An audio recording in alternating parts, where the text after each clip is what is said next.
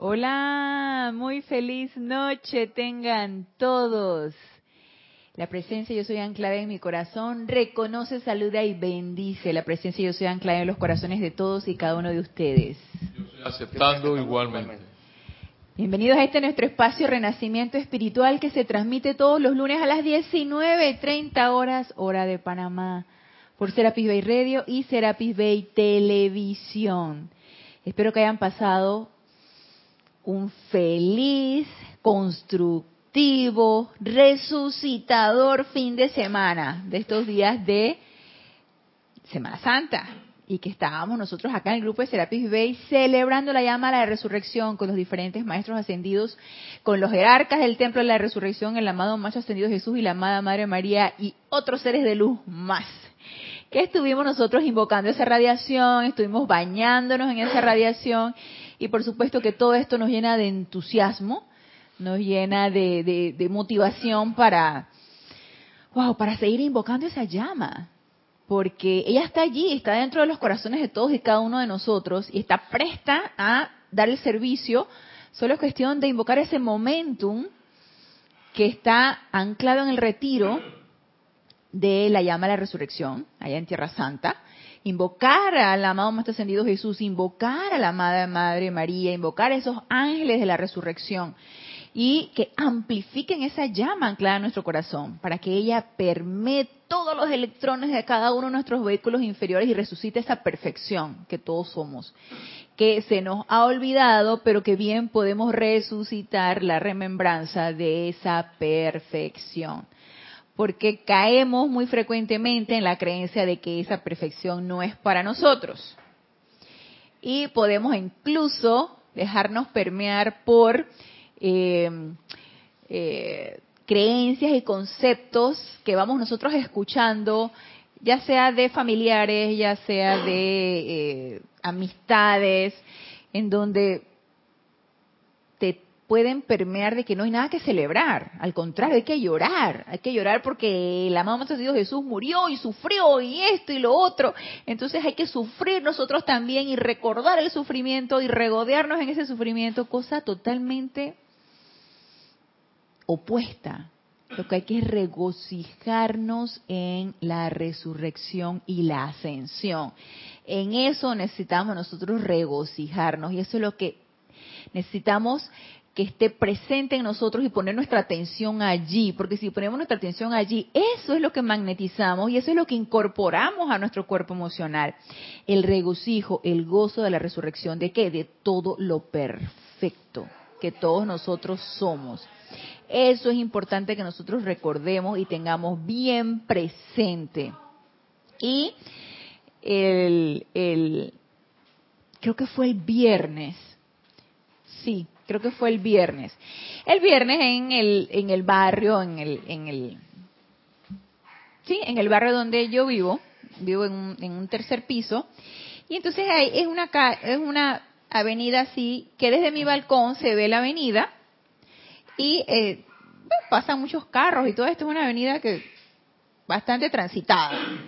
Entonces, de repente ¿qué serían? Como las seis y media, siete, escucho yo como unos tambores. Brum, pum, pum, brum, pum, pum. Yo dije, conchale, si no, estamos en días patrios, yo no sé por qué hay tambores y por qué.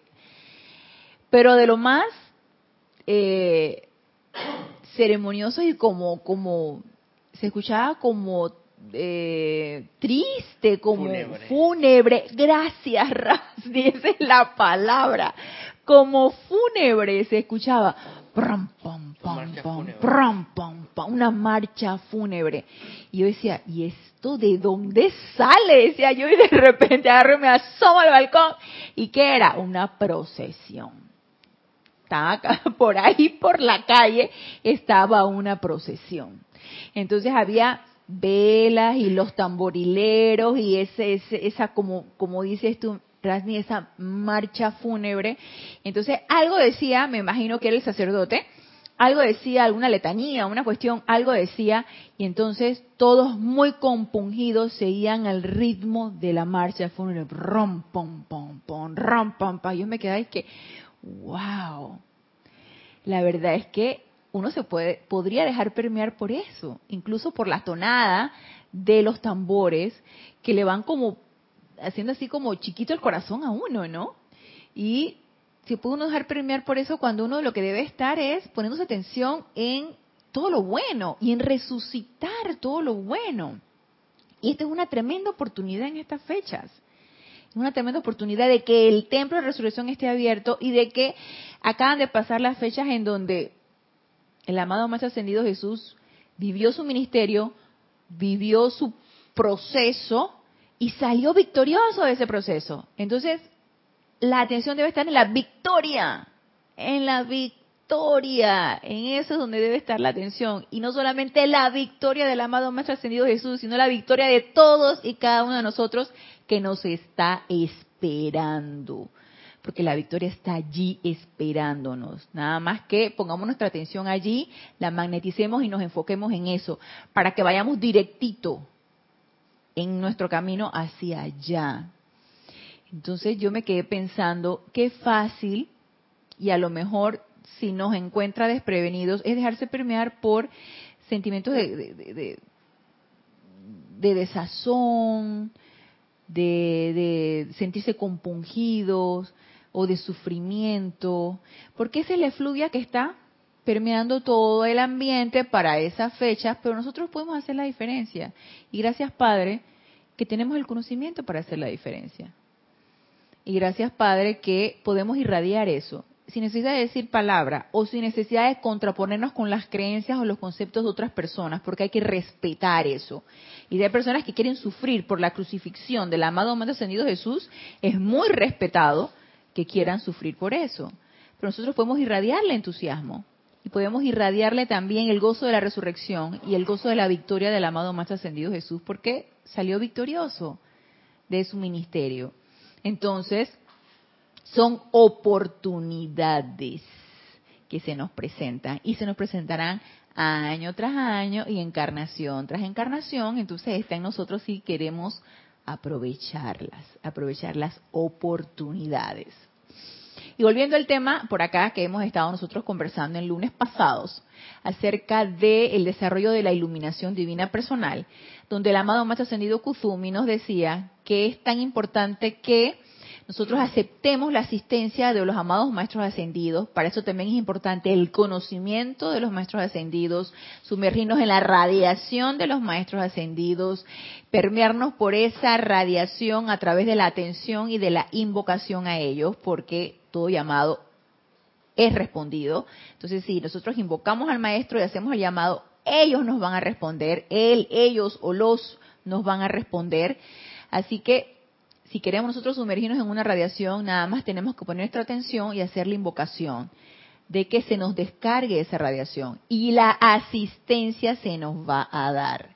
Y una de las cosas que estuvimos tratando es que en ese proceso de madurez espiritual o en ese proceso de nuestro recorrido en el sendero espiritual, nos podemos encontrar con diferentes disyuntivas, con diferentes eh, eh, caminos en donde podemos aceptar la asistencia, la guía y la protección de los maestros ascendidos, como también podemos nosotros irnos por la libre o irnos por nuestra cuenta y descubrir por nosotros mismos la radiación que palpita en nuestro corazón y empezar a expandirla por nosotros mismos. Y nos decían en aquel capítulo del Guru y el Chela, el amado Maestro Ascendido Kuzumi, que los dos caminos son perfectamente correctos. Nada más que uno va hacia el éxito, la victoria expedita, y el otro, y no quiere decir que todo está garantizado. El hecho de que yo me agarre de la mano de un maestro ascendido y él me insufle con su radiación, no quiere decir que ya todo está ganado. Eso también es un proceso. Eso también lleva un camino pedregoso y hay obstáculos que vencer. Pero menos obstáculos que vencer que si yo por mi cuenta me voy a descubrir el agua tibia y me voy yo por mi cuenta porque yo no me creo mucho lo que me están diciendo y tampoco lo quiero comprobar, así que eh, yo me voy por mi cuenta a descubrir el agua tibia y empiezo a expandir esa radiación que ya se nos puede brindar nada más con la invocación, pero yo quiero expandirla por mi cuenta. Entonces nos dice la mamá Sencillo Kuzumi, eh, Está bien, está correcto. Tú puedes hacer eso.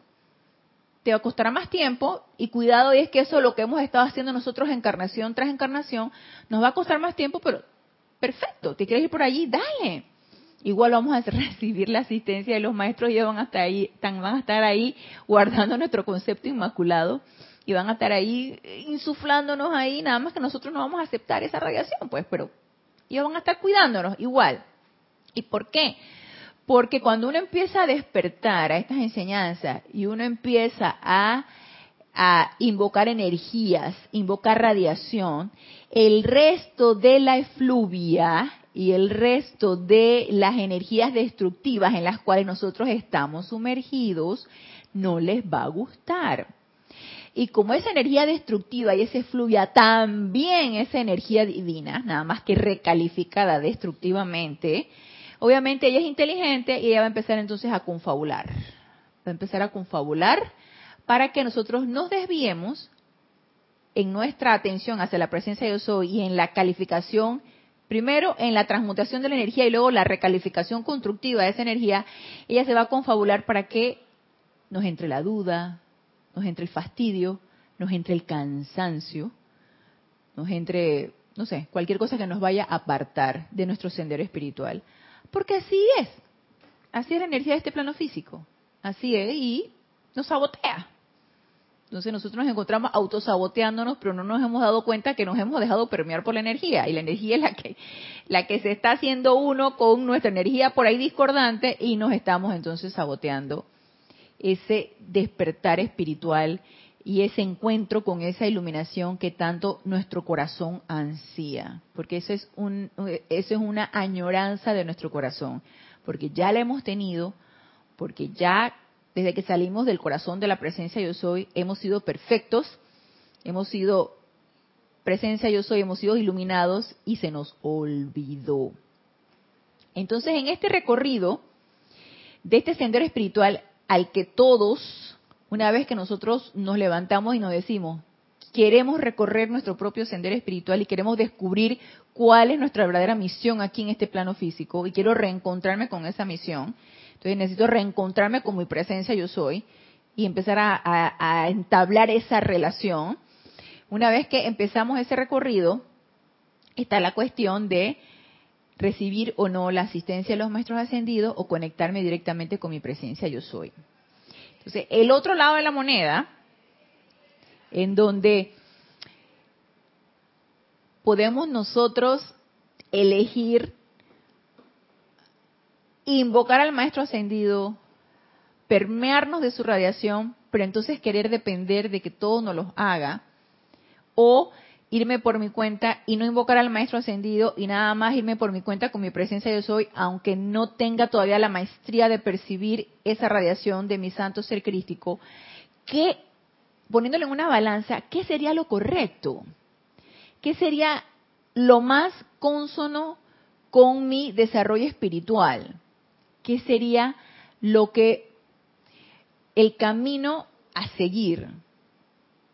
Y yo ya les había comentado en la clase pasada de que yo también me he encontrado con esta con estas interrogantes. Si estoy constantemente invocando al maestro, ¿cuándo voy entonces a invocar a mi presencia yo soy? ¿Cuándo voy a aprender a escuchar esa voz silente, esa voz del silencio, esa voz callada, donde ella me diga qué es lo que tengo que hacer? Si estoy poniéndome atención entonces en un ser de luz o en un maestro ascendido cuando voy entonces a aprender a escuchar a mi presencia. Entonces, mire lo que nos dice aquí, en el libro La Edad Dorada, todavía en una parte de El Gurú y el Chela, en el capítulo 37, Desarrollo de los Poderes Internos, en donde le pregunta el Chela al Gurú, Amado Maestro, ¿cuál es la actitud correcta de conciencia que un estudiante aplicado, vamos a hablar de estudiante aplicado, es aquel que está practicando la enseñanza de los maestros ascendidos, no solamente leyéndola, sino poniéndola en práctica, todos los días, ante toda circunstancia y toda oportunidad. Que un estudiante aplicado debe asumir al esforzarse en acercarse a los maestros y sin embargo desarrollar la madurez y la gracia individual. He ahí el punto de en medio, el, equilibrio entre me acerco a los maestros ascendidos, invoco su radiación, me hago uno con esa radiación, imito al maestro, no que el maestro me haga la tarea, sino que yo quiero ser. ¿Quién no quiere ser como el amado Maestro Ascendido Jesús? Yo creo que todos. Yo, yo no sé, yo digo que sí. Lograr esa maestría que tenía el amado Maestro Ascendido Jesús aquí en este plano físico, para mí ese es un, un super wow, una meta a seguir. Pero yo no quiero que el amado Maestro Ascendido Jesús me diga que me va a hacer la tarea. Yo digo que me yo lo que quiero es que me indique cómo puedo llegar a ser yo como Él cuando estuvo aquí encarnado y a través de qué disciplinas me tengo que someter para llegar a ser como Él. Y de hecho nos las ha dicho y todos los maestros nos lo dicen. Cada quien en su radiación y cada quien con su experiencia mientras estuvo aquí encarnado. Entonces ellos nos dan las directrices, está en nosotros no quererlas seguir. Pero yo sí quiero ser como el amado Maestro Ascendido Jesús. Nada más que no me voy a enamorar de la, de la descripción del amado Maestro Ascendido Jesús o de lo que hizo el amado Maestro Ascendido Jesús. Impertérrito ante cualquier circunstancia, bello entre los bellos físicamente, cuerpo perfecto, mentalidad perfecta, cuerpo etérico eh, purificado, sin karma que transmutar, cuerpo emocional totalmente equilibrado, maestría sobre los elementos, maestría sobre toda circunstancia. ¿Quién, quién, quién quiere hacer eso? Yo sí, pero no me voy a enamorar de eso. No me voy a enamorar de lo que, cómo el amado Maestro Ascendido Jesús logró su maestría aquí en este plano físico, cómo apaciguó las aguas, cómo apaciguó las tormentas, cómo sanó de cualquier apariencia de enfermedad, cómo resucitó, al, al, que aparentemente, a Lázaro, al que aparentemente había desencarnado. Yo no me voy a enamorar de los milagros del amado Maestro Ascendido Jesús. Yo quiero ser como el amado Maestro Ascendido Jesús y realizar también eso lo que él hizo. Que de hecho él ya no los anunció. Estas obras harán ustedes que yo hago y más, porque no era él el que lo estaba haciendo, sino la presencia de yo soy anclada en él. Era el Padre. Así como el Padre puede hacerlo a través de nosotros, si nosotros tenemos esa disciplina. Y que era una de las cosas que decía el amado Maestro Ascendido Jesús, a mí no se me ocurría salir de mi habitación o del sitio donde yo estaba, sino me anclaba primero en mi presencia yo soy. Se aquietaba, meditaba y se anclaba en su presencia yo soy. Él no se le ocurría hacer más nada que eso apenas abría los ojos, anclarse en su presencia yo soy. Entonces, yo quiero ser eso.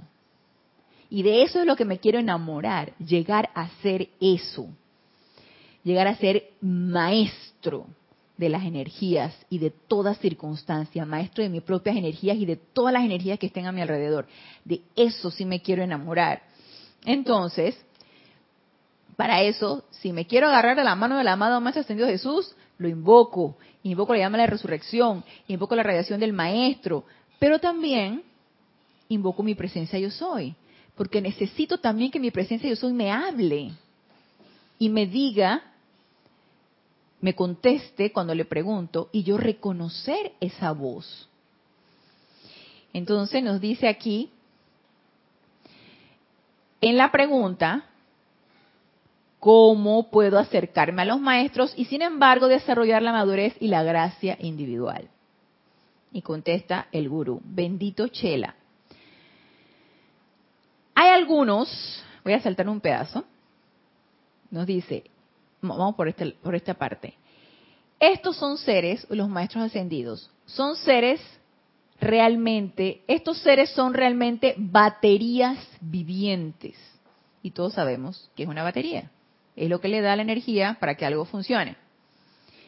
Estos son seres, estos seres son, perdón, estos seres son realmente baterías vivientes de la ya calificada vida divina. La proximidad a sus presencias, y nos habla de los maestros ascendidos, la proximidad a sus presencias permite al individuo absorber esa cualidad. De la misma manera que uno absorbe el calor y confort desde un radiador. Recuerden que son seres libres en Dios. Recuerden que todos los seres ascendidos son maestros de la energía y la vibración. Nosotros tenemos para escoger. Y si yo quiero ser maestra, o tener una maestría o ser maestra de las circunstancias y ser una presencia pacificadora, yo, yo me pegaría al amado Maestro Ascendido Jesús.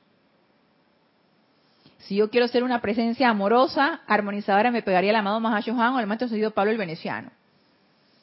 Si yo quiero ser una presencia purificadora e insuflar el entusiasmo por la ascensión, me acercaría al amado Maestro Ascendido Serapis Bey. Entonces, para eso también es importante conocer a los maestros y en qué son especialistas. Entonces, esa es una radiación que está allí lista para verterse. Y ellos son especialistas en esto porque han tenido centurias y cuidado milenios de encarnaciones creando el momentum de esa energía. Y el maestro nos los dice, son baterías vivientes que están irradiando, irradiando, irradiando, y nosotros si nos acercamos a ellos nos vamos a dejar permear por esa radiación.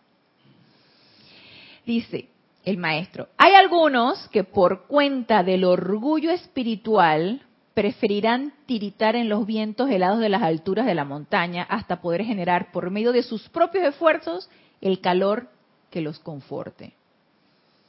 Otros insisten en generar estas cualidades por sí mismos y tiritar en los vientos de la incertidumbre, mientras sus más humildes hermanos proceden hacia arriba sobre el sendero al calor de la presencia de sus hermanos y hermanas mayores.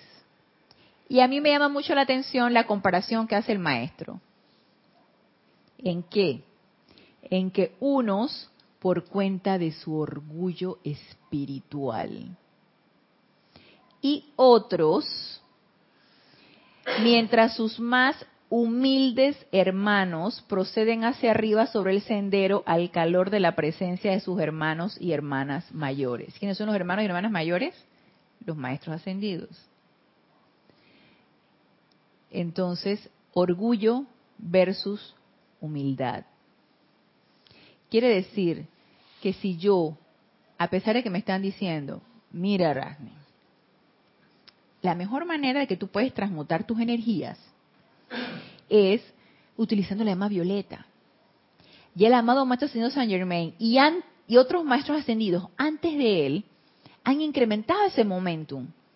Y no hay mejor transmutación que la de la llama violeta. E invocar la ley del perdón. Así tú puedes transmutar causa, núcleo, efecto, registro, memoria y liberar la energía. Ya está el momentum allí. Y te dice el, el macho ascendido, utilízala. Y Rani dice, no. La llama violeta. Yo voy a ver qué llama puedo descubrir en mi corazón que puedan transmutar mejor las energías. A ver si es cierto que esa llama violeta la transmuta o no la transmuta. O hay una llama dentro de las doce virtudes de Dios, que no son siete, sino son doce, entre las doce virtudes de Dios, que puedo, que puedo utilizar y que va a hacer eso y más. Y yo la quiero descubrir. ¿Es orgullo o no es orgullo decir eso no? Exacto. Y ni siquiera darte la oportunidad de empezar a experimentar con la llama violeta y empezar a darte cuenta que sí funciona. La subestima. La subestima. No, hombre, eso no. Eso. Muy poco para mí. Muy poco. Sí. Yo voy a descubrir algo mejor, tú sabes. Porque yo sé que dentro de mi corazón está esa presencia yo soy anclada que debe tener mejores cosas para mí. Entonces, yo, voy a, yo mejor voy a experimentar por otro lado. O, no hombre, no. Al fin y al cabo la llama violeta no la veo, no la siento, pero si yo me autorreprogramo y empiezo a escuchar un CD donde me diga, tú, este, tú eres un ser perfecto, tú eres un... E-, esa era una etapa que yo tenía yo en todas estas búsquedas que he tenido acerca de este, las, eh, las corrientes espirituales y todo eso, yo llegué a eh, poner CDs de como que es como un reseteo de tu disco duro. Mientras tú estabas, disque, eh, te sentías poca cosa, compungida, em, me refiero a mí, me sentía poca cosa, compungida, con mi autolástima y mi culpa y todo eso. Entonces, yo mientras iba manejando y yo ponía un CD que me reseteaba el disco duro y me decía, tú eres un ser que se merece todo lo mejor que la vida te puede dar, tú eres un ser perfecto y tú eres quien sabe qué. Entonces, hay una reprogramación mental, por supuesto que sí. Pero la culpa y el miedo y la autolástima seguían allí. Nada más que yo me reprogramaba mentalmente para que no, sentirme mal. En cuanto conocí la enseñanza de los maestros ascendidos y me dijeron que había algo mejor, ustedes me van a decir que yo me quedé con el CD que me decía y me reprogramaba y me hacía el reseteo mental. Por supuesto que no. Yo dije, no hombre, esto está bueno, esto de la llama violeta está mucho mejor. A mí se me hace que yo mejor voy por este lado. Y me lo dice un ser de luz. Yo, yo escojo, yo opto por creerle y por experimentar esto. Entonces, arrogancia versus humildad. ¿Por qué no aceptar que hay seres que vivieron antes que tú, que han experimentado esto por mucho tiempo y que te están dando el regalo. Yo no sé si a ustedes les ha ocurrido muchas veces, bueno, a mí me pasa, por ejemplo, con mi familia. Con mi familia, por ejemplo, tú quieres este invitar, por ejemplo, tú, quieres invitar a, a, comer a tu familia. A mí me pasa, por ejemplo, con mi mamá.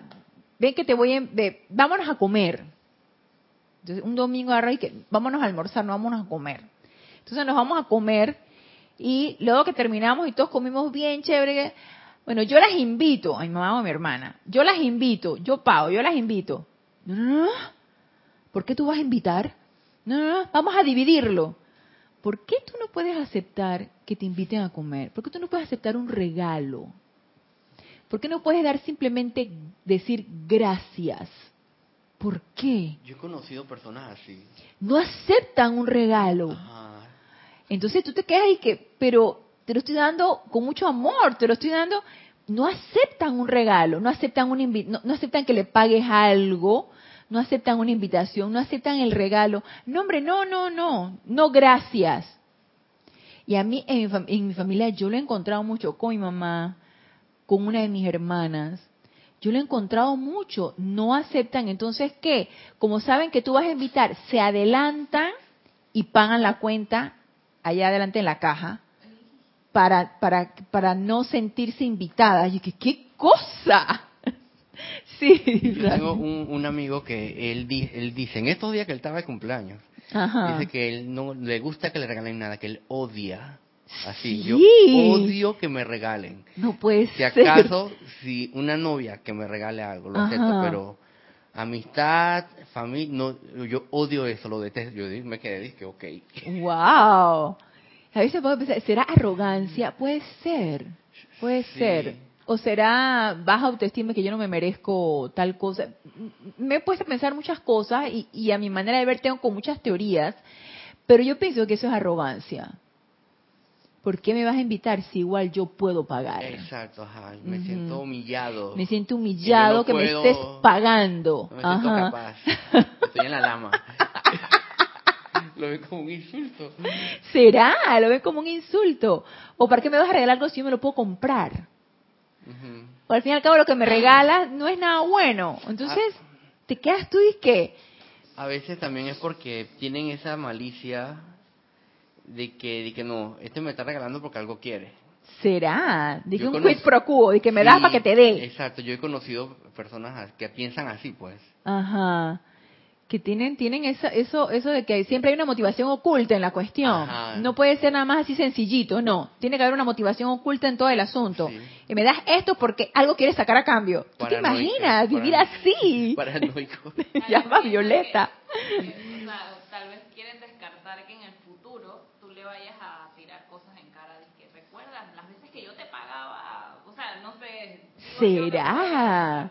tanto que te maté el hambre. O sea, también para no sentirse como obligado, pues, de que, en un futuro yo te tengo que invitar, a ti, ¿será eso? ¿Será? yo no quiero eso. Wow. No, yo, yo, la verdad es que me, a mí me, deja consternar eso porque es, es, es muy curioso que hay, personas que no aceptan eso. Entonces yo siento que tiene que ver un poquito de orgullo y arrogancia en todo este asunto. De que, porque si al fin y al cabo yo puedo, yo tengo, no me interesa. Es un poquito de, orgullo y arrogancia. Ajá, y por ejemplo, cuando uno quiere hacerle un gesto de comprar a una persona, como por ejemplo fue a mi amigo, Ajá. que no solamente a mí, a varios de, los de, compañeros en común nos hizo esa jugada. Ajá. Y entonces yo yo dije que este man, ¿qué le pasa? O sea, yo me sentí como que humillado.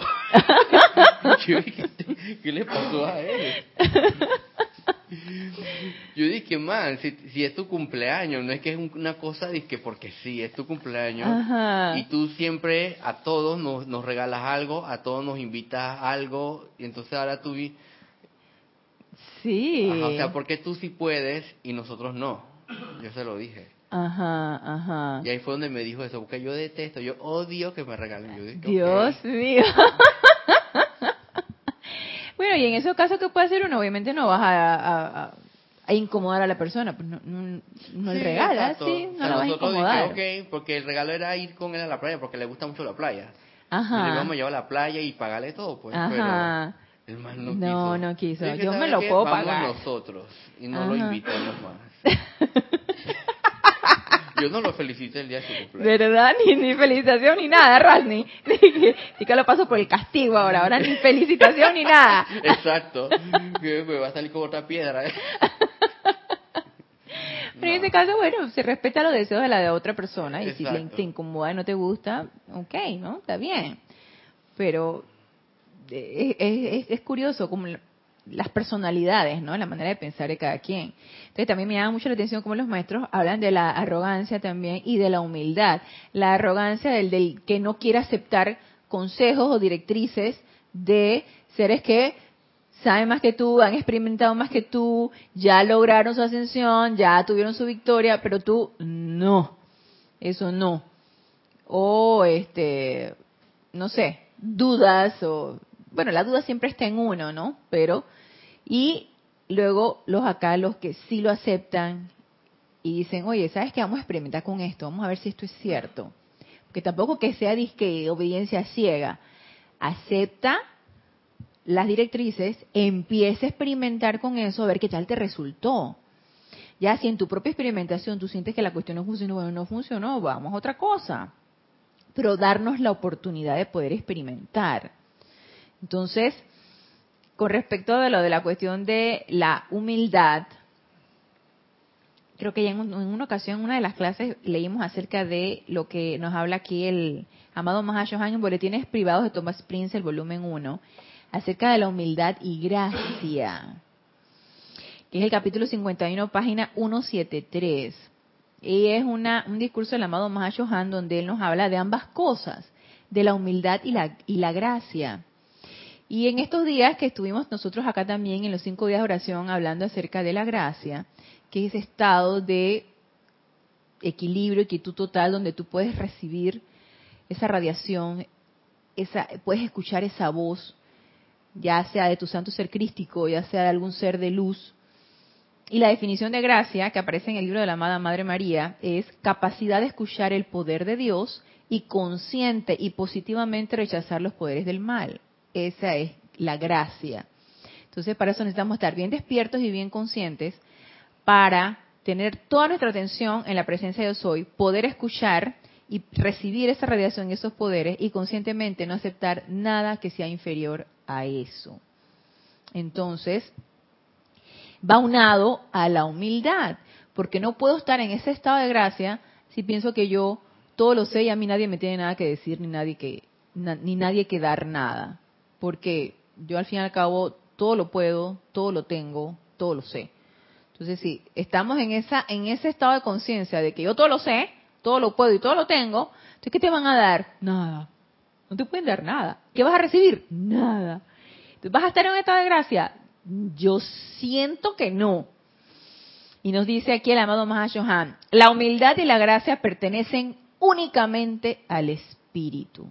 Entonces la humildad no es una condición humana. La humildad es una condición divina.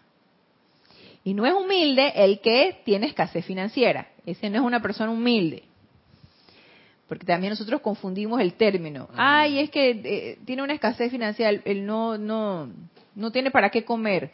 O vive en una casita sencillita y, y apenas tiene los servicios básicos. Son personas humildes. No tiene nada que ver el suministro ni la escasez financiera con la humildad. Pueden ser personas con escasez financiera y ser muy arrogantes. No tiene nada que ver una cosa con otra. Entonces la humildad y la gracia son únicamente pertenecen al Espíritu, son dones que vienen de la presencia de yo soy, son dones divinos. Ninguna de las dos puede ser puesta bajo control mediante los sentidos externos del hombre. No tiene nada que ver con la personalidad, ni la humildad, ni la gracia. Entonces, uno no se, eh, vamos a ponerlo así, el, el estado de la personalidad no es un estado humilde, es el estado de tu corazón. O sea, el estado de conciencia es el que va a reportar esa humildad. Porque es un estado de aceptación de que hay un poder mayor que se te va a dar y se va a manifestar a través de ti. Pero mientras la personalidad piense que ella es lo máximo y que fuera de ella no existe nada más y que fuera de ella ella todo lo puede y ella, es la que es, no puede darse o no la conciencia no puede abrirse a nada mayor. Entonces, para mí ese estado de humildad es un estado de conciencia es un sentimiento y es un estado de conciencia que viene directamente de la presencia yo soy. Es un estado de aceptación de esa presencia yo soy. Y siento que en el momento en que uno acepta esa presencia yo soy, experimenta una humildad. Porque estás aceptando ese poder superior a ti y que existe.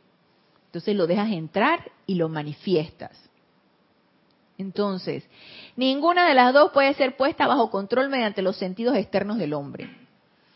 Pues cada cualidad es dada a través del hombre mediante el aliento del espíritu de vida.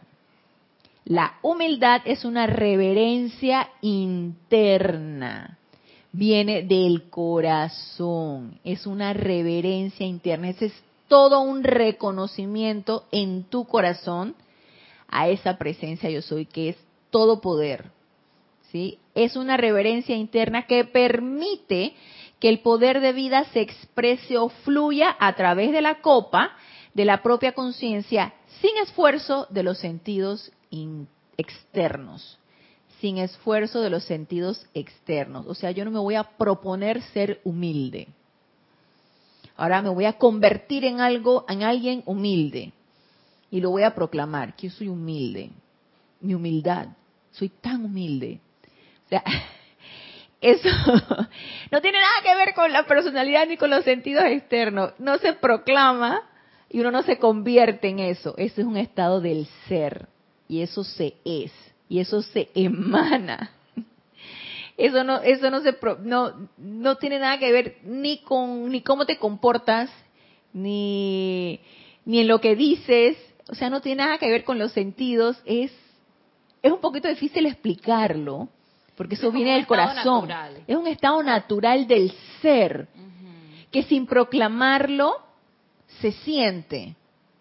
Como que es algo que está, que viene como por default o por defecto con, con las manifestaciones de, de todo lo que es la divinidad de la presencia. Exactamente, es la divinidad manifestándose a través de ti.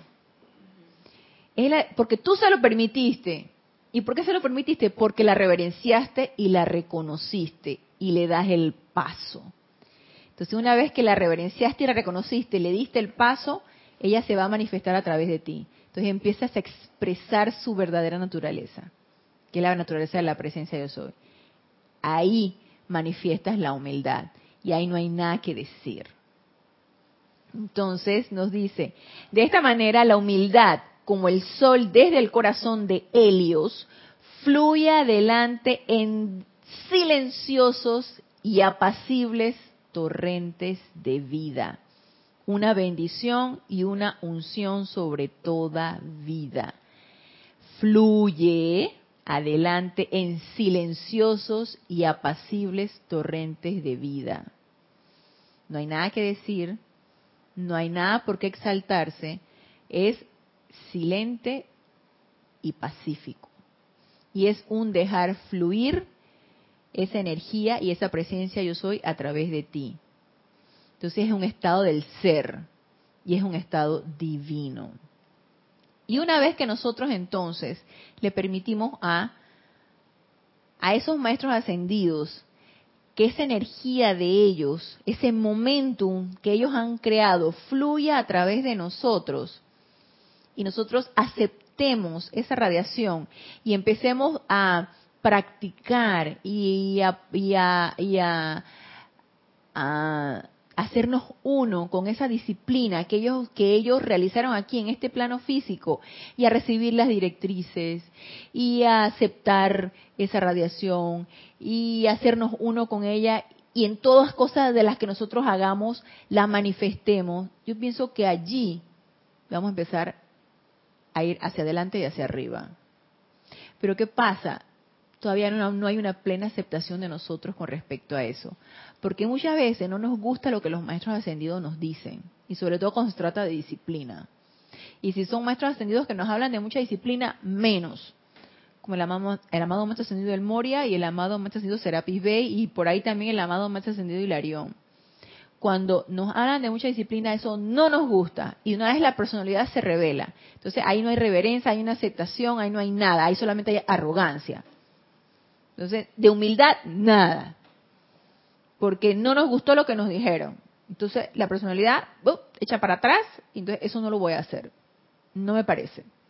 Entonces voy y busco otra cosa donde sea, tú sabes, más dócil, lo que se compagine más con mi manera de pensar, con mi manera, con mi estilo de vida y todas esas cosas. Eso de que de, empezar a servir y que tienes que aquietarte, meditar y, a medida que vas transmutando tus energías también contribuyes a la energía del efluvio y todo eso, eso no. Eso no porque eso requiere mucho esfuerzo. Entonces,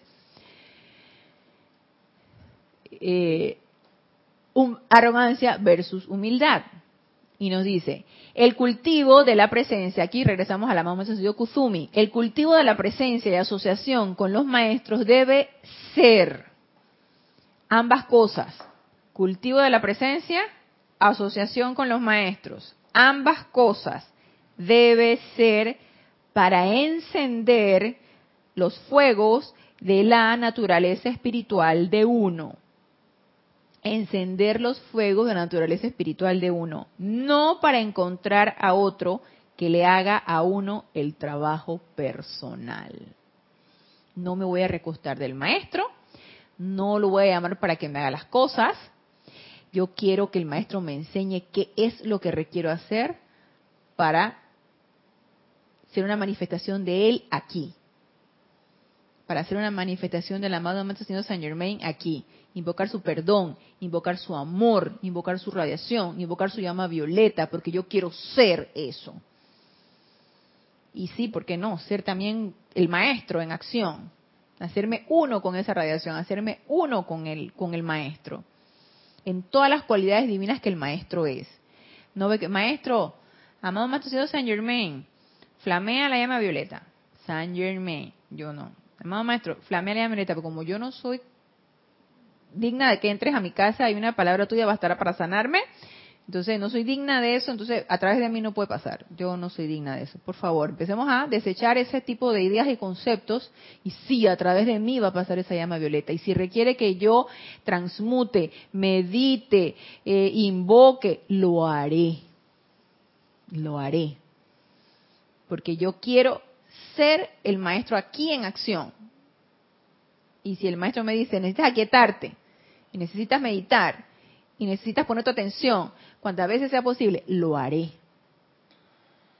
Si es que, bueno, si es que es, es nuestro, nuestra meta, ¿no? De repente no, si es nuestra meta. Entonces, Nos dice, no para encontrar a otro que le haga a uno el trabajo personal. Muchos buscan al maestro como un poste de apoyo. Muchos lo buscan para satisfacer la curiosidad y duda personal. A estos, él no puede venir porque impediría el desarrollo individual al atraer la atención a la forma del maestro. Aún Jesús afirmó este principio cuando dijo, os conviene que yo me vaya, porque si no me fuese, el confortador no vendría a nosotros. El Maestro Jesús se dio cuenta, clarito, todos sus discípulos estaban recostando de él. Maestro, haz, maestro, dame, maestro, ¿qué hacemos en este caso? Dinos lo que tenemos que hacer. Maestro, maestro, maestro. Y la mamá de Jesús dice que bueno, bueno, a crecer niños, a crecer. Y por eso el amado Maestro Jesús aunque ya había terminado su ministerio, él tuvo que regresar y darle confort a sus discípulos que quedaron desolados, porque se les había ido el maestro. Y ahora, ¿quién va? Y digan ustedes, según lo que nos dicen las, escrituras, según lo que nos dice la, la Biblia, ¿quién ha leído en la Biblia que cualquiera de estas personas en donde ocurrieron los susodichos milagros, dijo, amado Maestro Ascendido Jesús, o amado Jesús, o rabí, o maestro, dime cómo lo hiciste para yo también hacerlo. ¿Alguien dijo eso?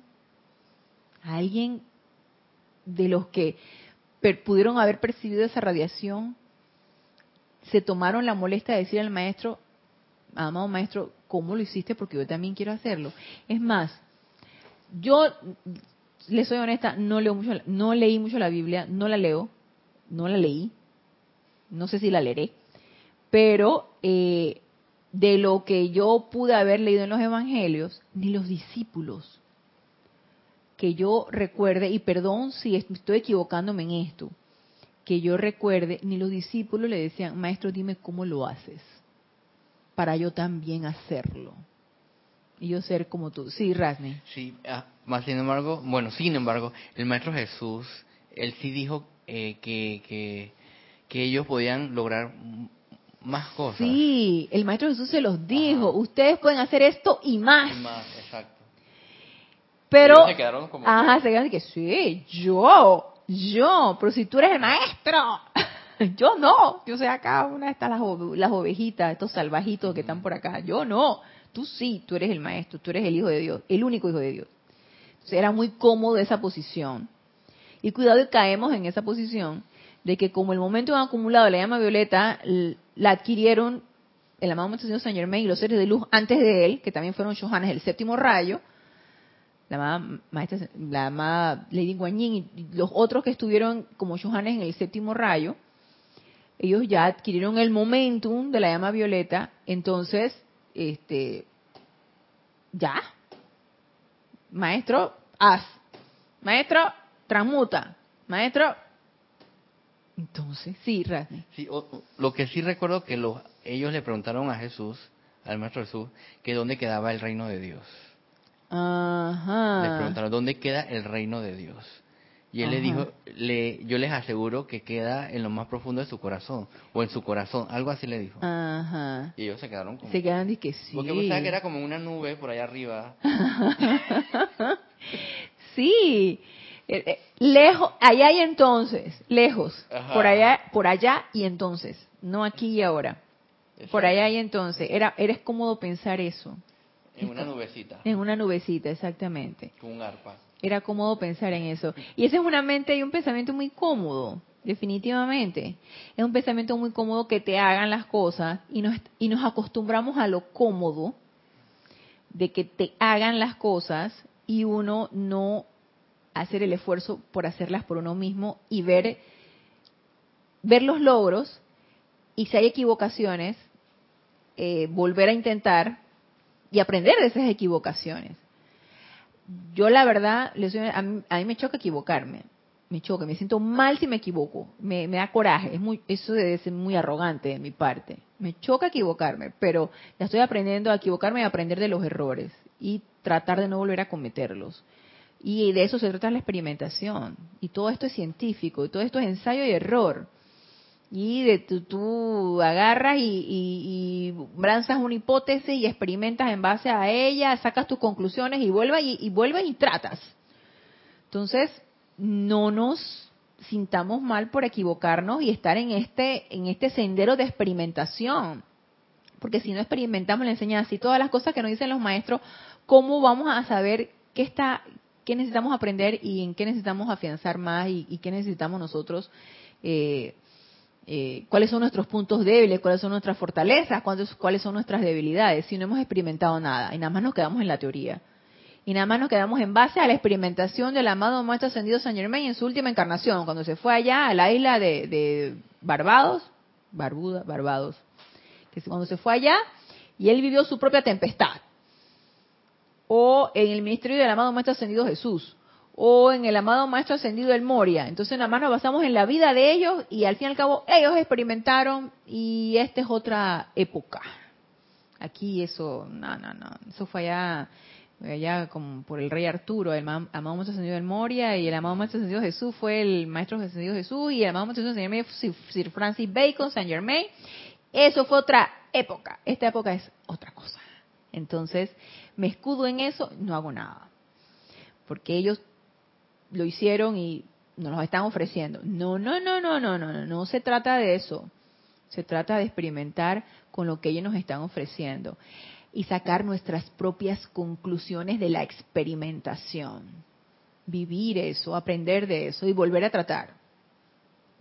Entonces aquí, en los 10 minutos estos que nos quedan, Volvemos al libro Kuzumi Lanto y Confucio, Diario del Puente de Libertad, Kuzumi Lanto y Confucio, en el capítulo de Desarrollo de la Iluminación Divina Personal, en donde nos decía el amado Maestro Ascendido Kuzumi que una vez que uno empieza a despertar a esa, a esa experimentación, a ese deseo de querer ver un poquito más allá, a, esa, a ese deseo de querer ver un poquito más adelante, eh, la luz al final del túnel, quiere uno ver y quiere uno ir para allá. empezar, entonces empieza uno a hollar su sendero y empieza, empezamos a ver un poquito más claro a medida que vamos experimentando. Nos dice él,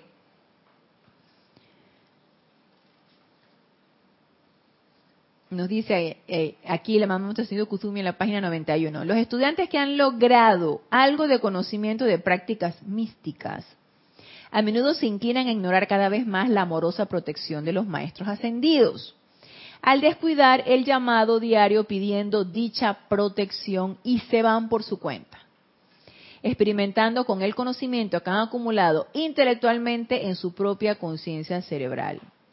Dichos experimentos independientes llevan a menudo a entrampar el alma y a la personalidad en diversos estratos de los ámbitos psíquico y astral ligando estas corrientes de vida con entidades de lo más indeseable. ¿Y por qué ustedes piensan que quedamos entrampados nosotros en eso? Dice Randy que rewind, repeat please. Dice, volvemos al párrafo. Los estudiantes que han logrado algo de conocimiento de prácticas místicas, invocaciones, decretos, meditación, a menudo se inclinan a ignorar cada vez más, y eso que aquí no estoy hablando de, empezar a, irnos este, a planos astrales ni nada de eso que también sucede. Sí, cuando tú dices que, ah, pero al fin y al cabo mi cuerpo físico está aquí, pero yo puedo elevarme allá en los ámbitos astrales y empezar a divagar, yo no sé por dónde, en los ámbitos astrales que nada bueno trae. Entonces te elevas, de, eh, tu alma se eleva por allá y tu cuerpo físico queda acá y tú conscientemente quieres empezar a experimentar esto. Lo que llaman la levitación. Dice, los estudiantes que han logrado algo de conocimiento de prácticas místicas a menudo se inclinan a ignorar cada vez más la amorosa protección de los maestros ascendidos. Al descuidar el llamado diario pidiendo dicha protección. Y si él nos está diciendo que ignoramos el llamado diario pidiendo protección, yo me inclino a pensar que diariamente nos ponemos en peligro. Diariamente nos ponemos en peligro de energías destructivas. Es porque también como, me imagino que cuando uno va iniciando en esto, uno queda como que wow, y, uno empieza a distraerse. Empiezas a distraerte, a pensar cosas, a querer hacer cosas sin la debida protección. Exacto. Y guía, protección y guía. Entonces dice, entonces se van por su cuenta, experimentando con el conocimiento que han acumulado intelectualmente en su propia conciencia cerebral. Dichos experimentos independientes, o sea, no con la asistencia del maestro ascendido. Yo les, yo les he comentado anteriormente que cuando uno quiere ir a un retiro de maestro ascendido, uno invoca su presencia yo soy. Es más, puedes invocar a un ser de luz o a la amada maestra ascendida Lady Leto, que ella es la experta en llevarnos a los retiros de maestro ascendido y nosotros vamos agarrados de la mano y nos guían. ¿Por qué? Porque nos podemos perder en el camino. Nos podemos perder en el camino, podemos ir al ámbito psíquico y astral podemos quedar perdidos en el camino, por eso necesitamos la guía. ¿Ok? Entonces, dichos experimentos independientes, o sea, no solicitados ni solicita, no solicitados, no solicitada la guía de los maestros ascendidos, son independientes. Dichos experimentos independientes llevan a menudo a entrampar el alma y a la personalidad en diversos estratos de los ámbitos psíquico y astral ligando estas corrientes de vida con entidades de lo más indeseables, formas de pensamiento y sentimiento calificadas destructivamente.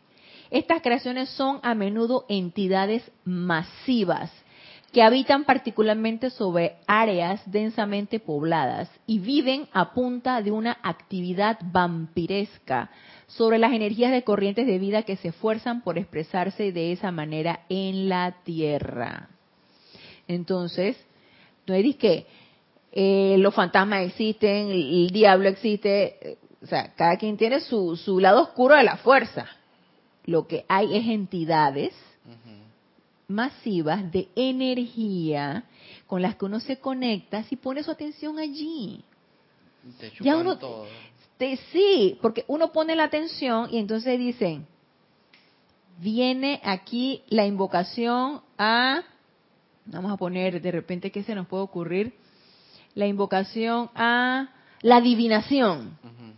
Yo quiero adivinar mi futuro. Entonces viene la invocación a la adivinación. Yo quiero adivinar. O la invocación a la lujuria. La lujuria.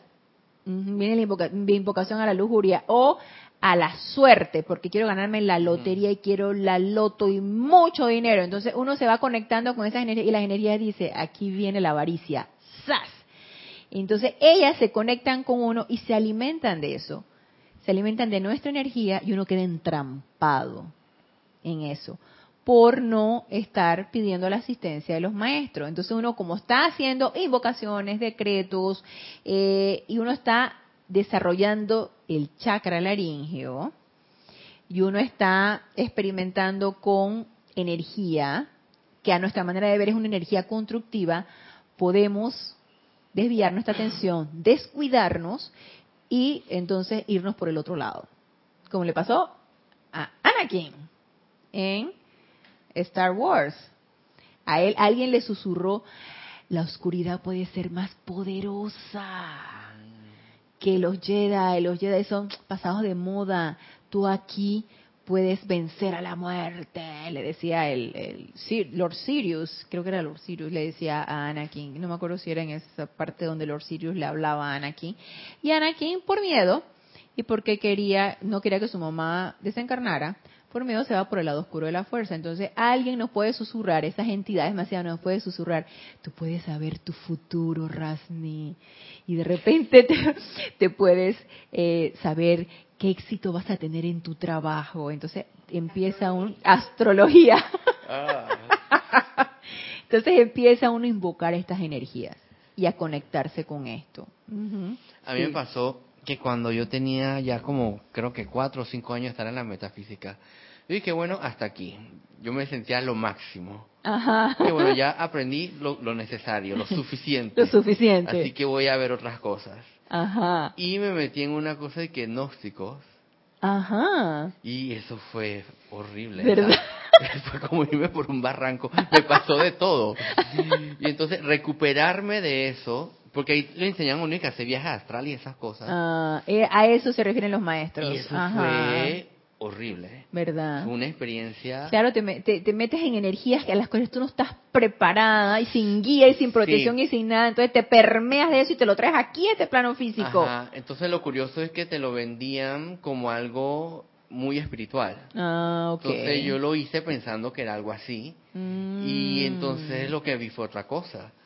Yo dije, esto no es normal. Y yo le mm. dije a, a, los instructores y ellos que no sé, no supieron qué explicarme, la cosa es que yo dejé de ir, pero fue un lío este como salir de eso. Ajá. sentí que hubiera que había entrado eh, caído como en un fango una cosa ah, así de lodo y que y que salí pero todavía estoy embarrado. Ajá, entonces limpiar todo eso eso fue como por un año. Sí. Liberarme de eso. Y uno corre el riesgo de eso. Ajá entonces lo otro era que empezaba a escuchar voces. Y dije Dios mío me estoy volviendo loco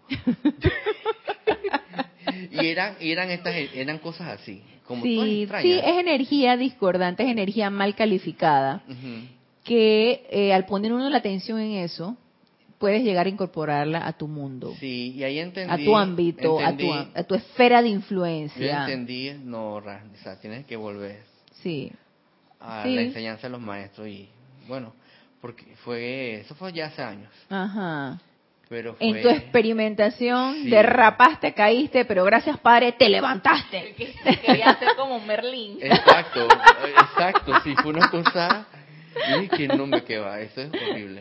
Sí. A mí nadie me echa cuento de eso. ¿Verdad? Sí, uno corre el riesgo de eso. te puede, de repente te parecen muy sosas las enseñanzas de los maestros, tú dices, no, hombre, tiene que haber algo más, algo más poderoso.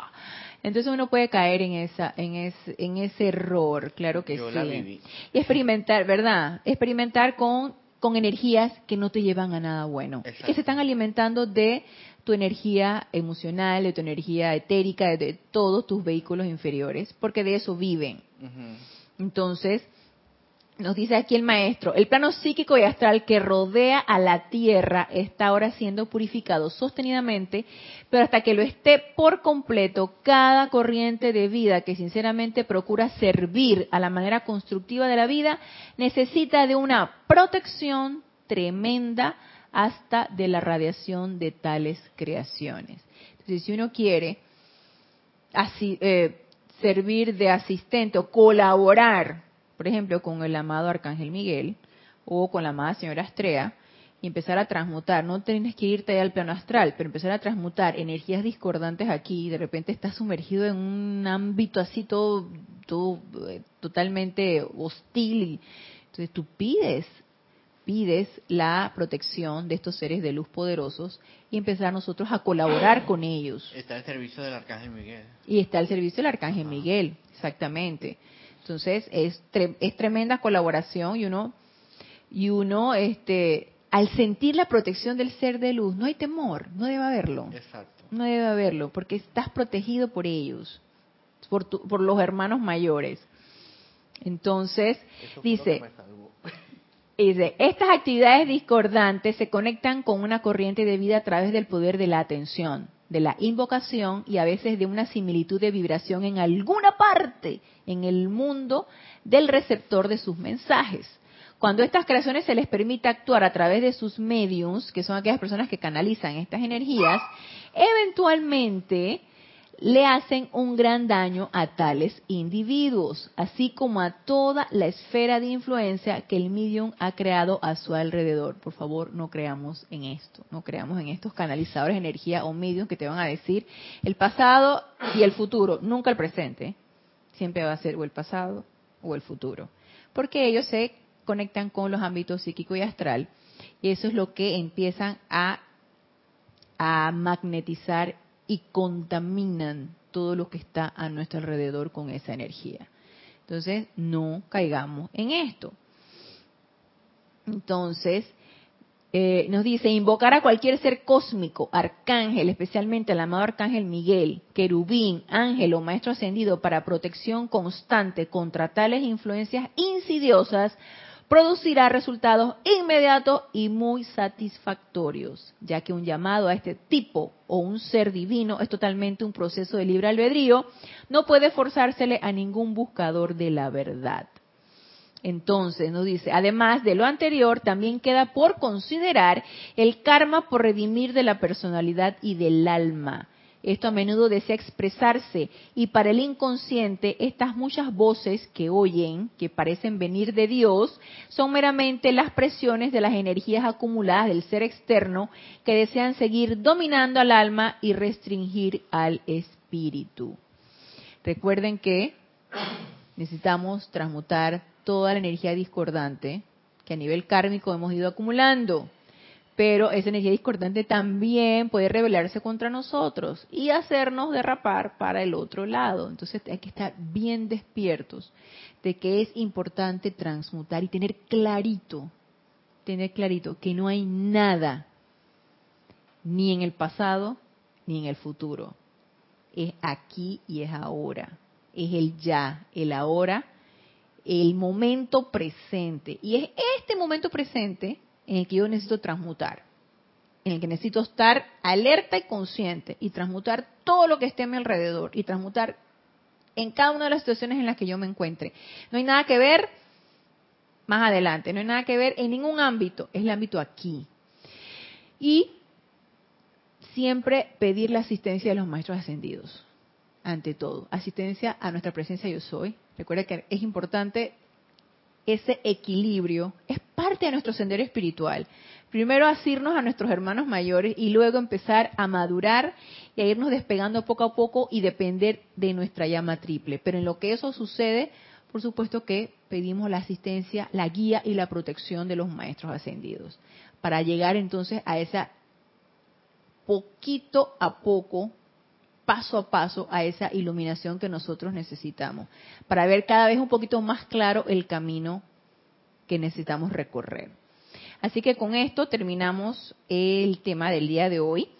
Así que los espero el próximo lunes a las 19.30 horas, 19.30 eh, horas, hora de Panamá, en este nuestro espacio Renacimiento Espiritual. Les doy las gracias a los hermanos que se encuentran del otro lado y a los aquí presentes por darme la oportunidad de servirles. Y hasta el próximo lunes, mil bendiciones.